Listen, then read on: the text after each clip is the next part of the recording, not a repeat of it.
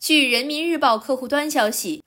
二零二二年一月二十八号，大同市云冈区在对风控区进行第六轮核酸检测中，发现一名核酸检测阳性人员，前五轮核酸检测结果均为阴性。经市疾控中心、市第四人民医院复核均为阳性，目前患者已转运至定点医院隔离治疗。根据新型冠状病毒肺炎诊疗方案试行第八版修订版，经省市专家组会诊，